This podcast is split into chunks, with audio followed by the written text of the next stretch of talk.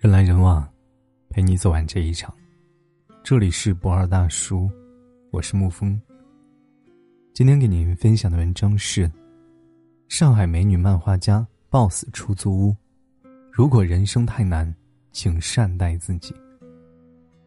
今天微博上传来一则令人心痛的消息：知名美女漫画家回首而已，被朋友发现 BOSS 在上海一间出租屋内，年仅二十六岁。普通人可能不了解回首而已，可是，在漫画圈，他却是一个冉冉升起的新星。近两年接连出版了两本作品，取得了不错的成绩，其中《镜珠言》长期霸占平台排行榜前几位。可是，如此光鲜的成绩背后，却是长期的透支和痛苦。漫画行业看似很酷，其实压力极大，作息不规律是常态。行内人说是用最贵的眼霜熬最长的夜。拿到作品版权费的时候，回首而已，曾对朋友说：“最近这一年太累了，没日没夜的构思、画画、改稿，光是结局就被平台磨了七八遍，身心俱疲。这次要好好休整半年。可惜，上海巨大的生活压力，让他只是出去玩了个把礼拜，又回到家继续奋斗。”而平台公司好不容易逮着一个受欢迎的作者，自然是要全力榨干他的价值。于是回首而已，又开启了熬夜模式，没日没夜的加班赶点。他在最后一条微博里写道：“安详的沉睡吧，我亲爱的魔女。”可惜猜中了开头，却猜不中结局，竟是自己离开。出事那天下午，同事去他家找他，进房间之后。看到回首而已，瘫倒在地上，身边还散乱着未完成的漫画草稿。同事见状，赶紧拨打了幺二零，可是还是没能挽救这个年轻的生命。后来医生鉴定了他的死因，是因为连续四十八小时通宵工作导致过度疲劳，突发心源性疾病猝死。这真是一个令人悲伤的事情，也是千千万万年轻人正在做的事情。在这个快速发展的年代，癌症猝死不再是一个遥远的名词。不规律的作息时间加上不健康的饮食，哪怕朝气满满的年轻人，也时刻面临死亡的威胁。清华大学计算机硕士张斌被发现猝死在马桶上，当天凌晨一点，他还发出了最后一封工作邮件。某链王牌中介黄某，毕业才三年。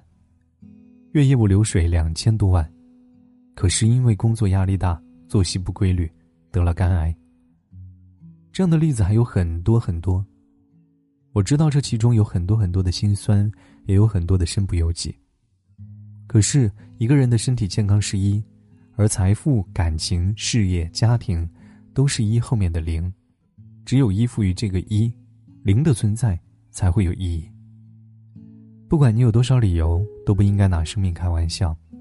须知，生死之外都是小事。所以日积月累，细水长流，请在每一个平常的日子里善待自己。最近这几年，常常听到身边的同龄人抱怨，工资没有怎么涨，职位没怎么提升，身体却先亮起了红灯。而就在十一节前，隔壁公司的八五后部门经理。为了统筹第三季度的报表，连续加班两个昼夜，直接晕倒在办公室里，被紧急送上幺二零急救。那个小哥我平时有些接触，在电梯里碰到，他永远都是匆匆赶路。有时早上看到他一边拿着面包牛奶，一边看着报表，一边给老板汇报工作。偶尔几次中午一起在楼下用餐，他也总是吃了一半就打包带走，略微歉意地说：“老板催得紧。”我得回去了。好几次约他晚上聚个餐，他从来都是晚去。对不起，明早要汇报。等我们晚上吃完回来，他的工位还亮着灯。结果这次差点把自己赔进去。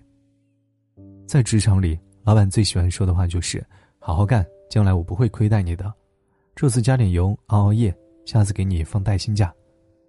于是你感恩涕零，没完没了的熬夜加班，畅想着升职加薪的未来。毫无顾忌的消耗自己的身体。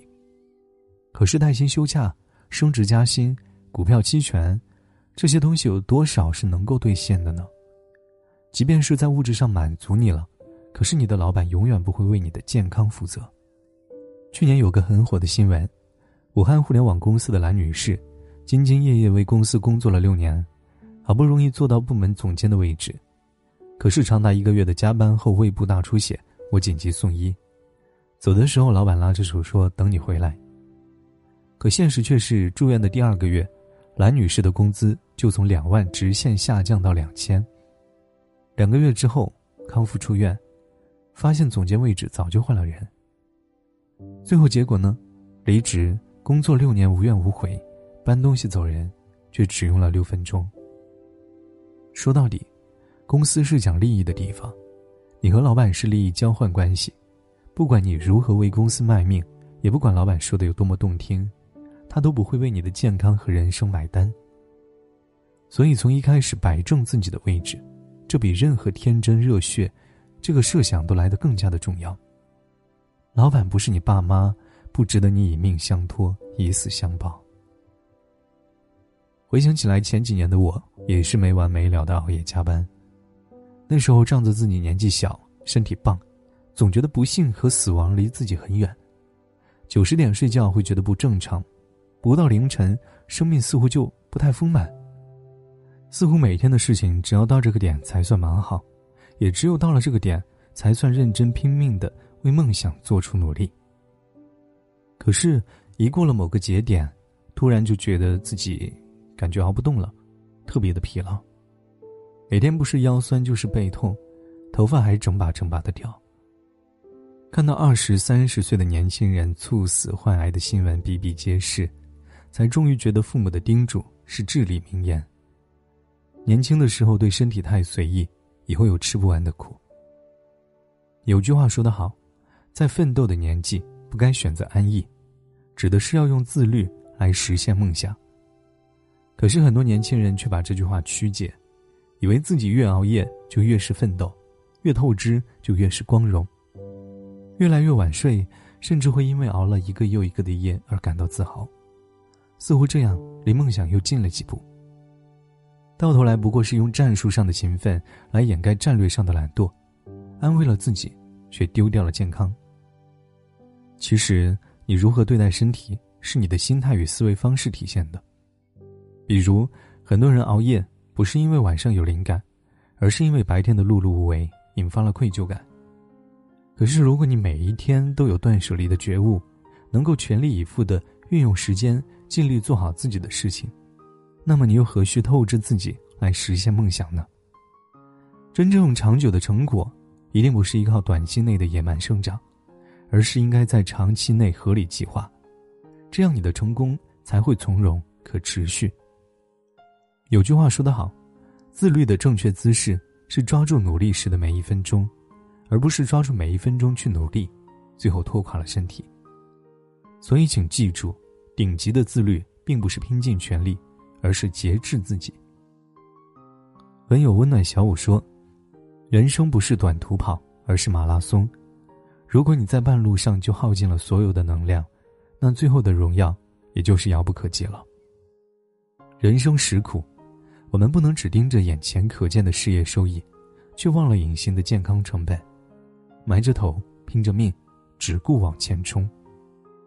否则，也许你前半生用命赚的钱，后半生钱却买不回命。饮食有节，起居有常，这些事看似很平凡。其实，它才是真正的人生大事。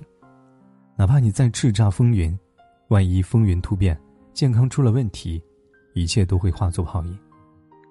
所以，不管你的梦想有多大，不管工作有多忙，都不要拿自己的生命开玩笑，拿身体赌未来，你赌不起，更输不起。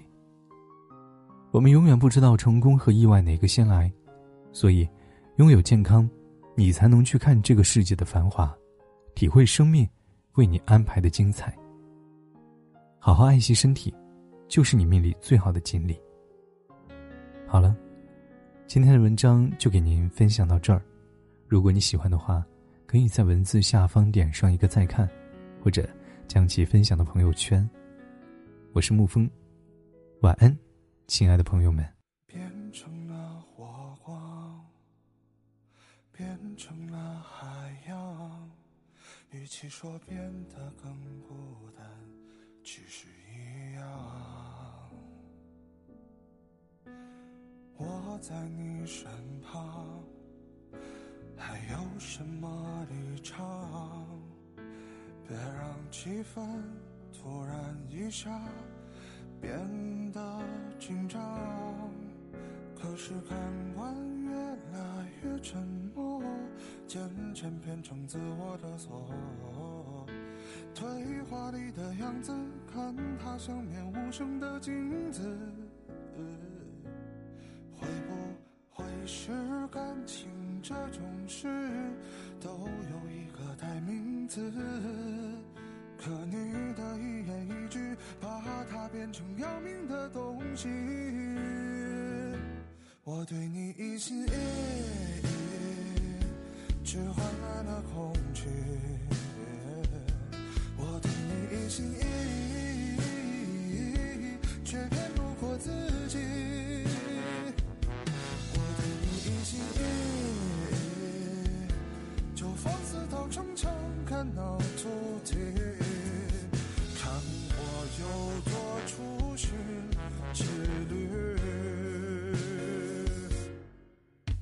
是看惯越来越沉默，渐渐变成自我的错。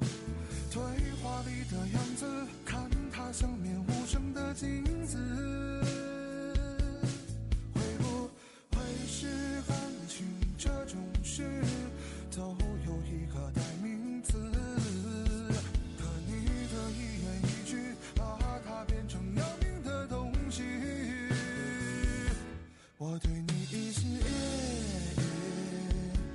却换来了恐惧。我对你一心一意，却骗不过自己。我对你一心一意，就放肆到逞强，看那足迹。看我有多出息之旅。我对你。